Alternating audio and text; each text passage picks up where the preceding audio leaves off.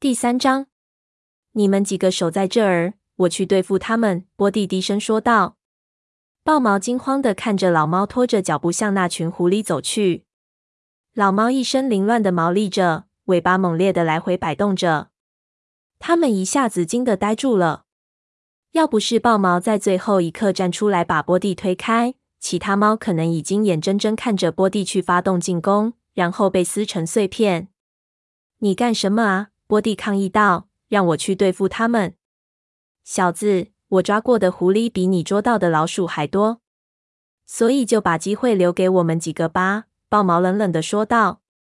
两只狐狸正慢慢地往岸上爬，他们的眼睛扫过一只又一只猫。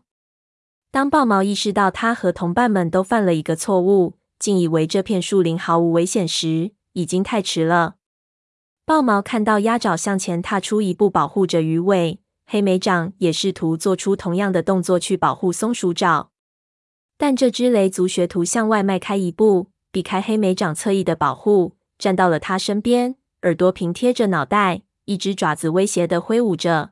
“你干什么？都踩到我尾巴了！”松鼠爪咆哮着说，“我能照顾好我自己。”“你的确说过你能吞下一只狐狸，现在你的机会来了。”褐皮故意挖苦他。几只狐狸慢慢逼近，豹毛身体紧绷，严阵以待。他盯着狐狸尖尖的鼻子和冰冷的放光的眼睛，努力猜测狐狸会先向哪个方位发起攻击。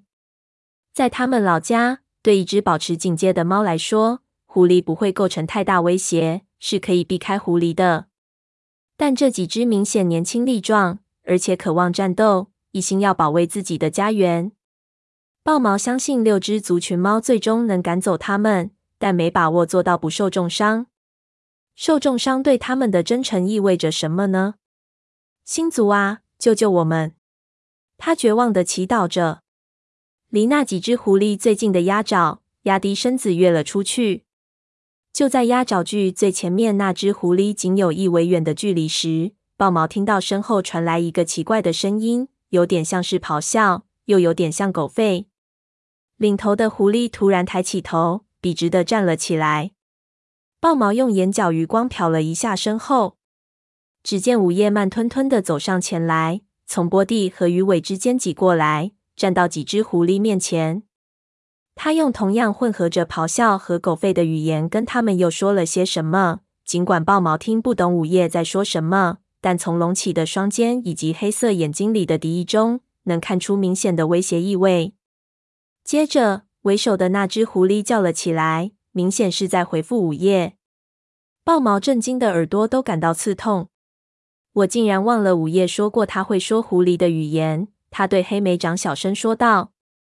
雷族武士点点头，眼睛却一直没有离开那群狐狸。他们说这里是他们的地盘。午夜向众猫解释道：“到这儿来的都是他们的猎物。”狐狸使。鸭爪的臭脾气发作了，告诉他们：“如果胆敢拿我们当猎物，我们会把他们的皮扒下来。”午夜摇摇头，说道：“不，小武士，否则猫的皮也可能被扒下。”等着。鸭爪后退了两步，看起来仍然一副怒气冲冲的样子。鱼尾连忙将鼻子贴在他身侧。午夜又过去跟狐狸说了些什么。说完之后。他扭头跟众猫们解释道：“我跟他们说，你们只是路过此处。我告诉他们，这片树林里猎物多的是，狩猎可比把谁的皮扒下容易多了。”为首的狐狸看起来十分困惑，也许是听到一只獾居然能说狐狸的语言出乎他的意料，也许是在认真考虑午夜的那些话。但是第二只狐狸，一只鼻子上满是伤痕的雄狐，仍瞪着午夜身后的这群猫。露出尖利的牙齿，他吼叫着，谁都看得出是一种威胁的话。午夜一字一句的说着。他上前一步，举起一只手掌，庞大的身躯摆出攻击的姿势。豹毛全身紧绷，随时准备战斗，觉得身上的每一根毛都竖了起来。很快，那只雄狐开始往后退去，冲着午夜破口大骂了几句，一转身消失在蕨丛中。午夜的眼睛转向他的同伴，但其他几只狐狸只是停下来，不停地叫着，好像快速说着什么，然后就去追那只雄狐了。聪明的话，就别再回来，否则有你们好受的。鸭爪在他们身后吼道。豹毛顿时放松了，感觉身上的毛也平顺了下来。松鼠爪也重重的坐下来，发出一声长叹。现在，所有的猫，包括波蒂在内，都对那只獾刮目相看。黑莓长走到獾的面前，低下头，恭敬的说道：“午夜，谢谢你，不然我们麻烦可就大了。说不定我们已经死在他们爪下。”鱼尾也说道：“我也想，现在打起来可真不是时候。”鸭爪承认。当这个学徒继续往下讲话时，言语中又流露出咄咄逼人的语气，令豹毛不由得一声长叹。不过话说回来，我还是很想知道。你为什么不提醒我们这里有狐狸啊？你说你看星星就能解读出每件事，那为什么不告诉我们这里有狐狸？鸭爪直问道。尽管豹毛肯定不会问这个问题，但这会儿他也在紧张的等候着午夜的回答。午夜已经告诉了他们森林面临的威胁，以及必须回去带领族群转移到安全的地方那么多的事情。如果他们不相信他，他们和所有的族群猫在面对灾难时就会感到无助。难道他不能多提醒他们一句：“这里有狐狸？”有一瞬间，那只獾冷冷的瞪着风族学徒，黑亮的眼睛里满是怒火。尽管鸭爪不想丢粪退缩，但眼睛里仍流露出一丝掩饰不住的惊慌。最后，午夜的怒气终于消了。我不能把每件事情都说出来。实际上，星族并不希望我说的太多。是的，关于两脚兽怎么摧毁森林，让森林猫无处栖身，我说了很多。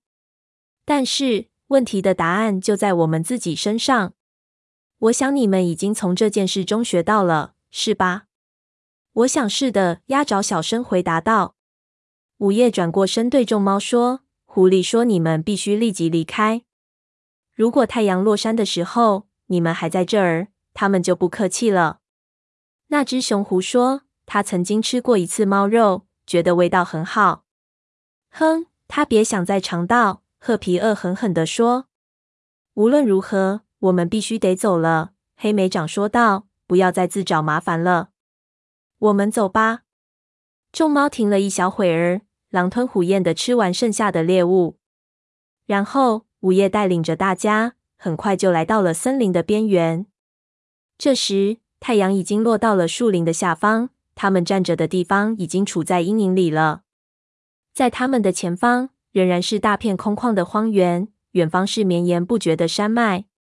另一边是为红色外观的两角兽巢穴，他们来的时候刚刚穿越过。现在该怎么走？豹毛问道。午夜举起一只爪子，指向正前方，说：“那条路最快。”一直通向太阳升起的地方。这不是我们来时走过的路。黑莓长不安地说：“我们是穿过两角兽的盘过来的。”我可不想走老路回去。鸭爪插话道：“我宁愿多爬几座山，也不想再看到那些两角兽。”我不太确定，但至少我们知道穿过两角兽地盘的路怎么走，而且还有波蒂帮我们。鱼尾说道。鸭爪只是轻蔑的哼了一声，算是回答。豹毛部分赞成鸭爪的意见。他们在两角兽的地盘受到太多的惊吓，还饿了好几天，而且波蒂似乎跟他们一样找不到路。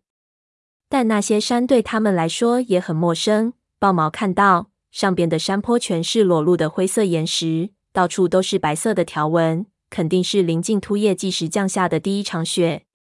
那些山比他们家乡的高石山高得多。他也不知道那里能不能找到猎物和栖身的地方。最后，豹毛说道：“我同意鱼尾的意见。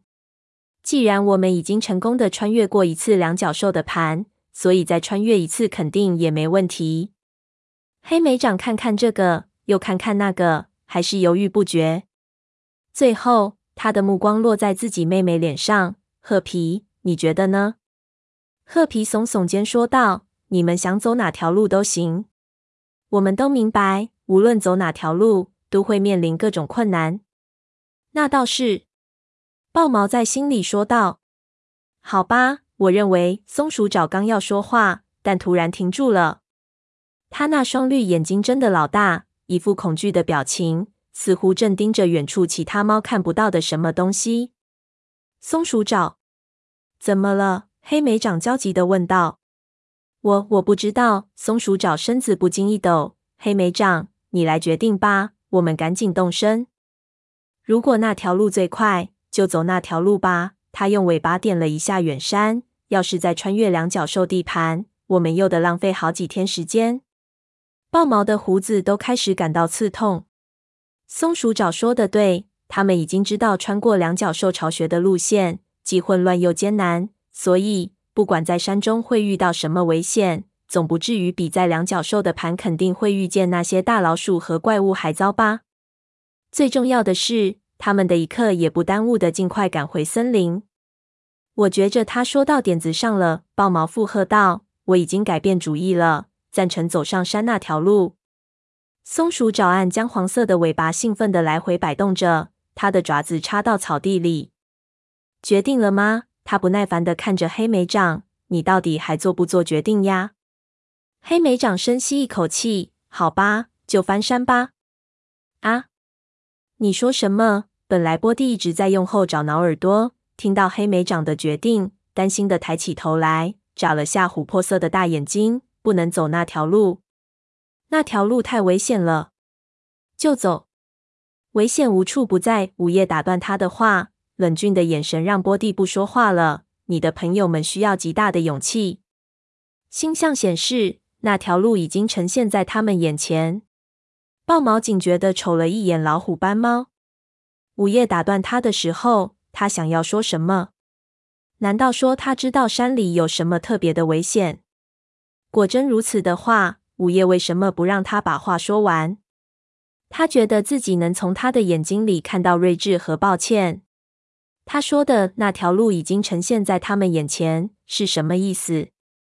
做出选择的确很艰难。年轻的武士，那只獾用低沉的音调对黑莓长说：“你们要走的路就在前方，要想安全回家。”你们不得不面临许多挑战。豹毛小心地往他跟前靠近了一步，想听清他的话。黑莓长久久地凝视着獾的眼睛，然后朝荒原走了几步。无论那些挑战是什么，他似乎已经下定决心去面对。尽管是合族猫，豹毛也不禁钦佩他的决心。当波蒂爬起来想要跟着，午夜伸出一只爪子挡住了他。这只老公猫身上的毛一下子竖了起来，琥珀色的眼睛喷射出怒火。“走开，别挡道！”他恼怒地说。午夜没有动，他用低沉的声音说道：“你不能跟他们一起去，他们的路由他们自己去走。他们年轻莽撞，面临的考验多着呢。他们需要他们自己的勇气，我的朋友，而不是你的。如果你在。”他们会更多的依赖于你。波蒂眨着眼睛，小声说道：“那好吧，如果你是那么考虑的话。”鱼尾冲过来，飞快的舔了一下他的耳朵，说道：“波蒂，我们永远都不会忘记你，也不会忘记你为我们做的一切。”他身后，鸭爪咪缝着眼睛，张着嘴，仿佛要说什么尖酸刻薄的话。豹毛瞪了他一眼，不让他说话。他怀疑他们再也见不到这只老猫了。尽管波蒂犯了一些错误，但他始终和他们在一起，最终把他们安全地带到了午夜那里。再见，波蒂，谢谢你。如果没有你，我们可能永远也找不到午夜。黑莓长说出了豹毛的心声。也谢谢你，午夜。午夜脑袋一偏，说道：“再见了，朋友们。愿星族照亮你们前进的道路。”其余几只猫也分别跟这两位道了别，然后跟着黑莓长走上荒原。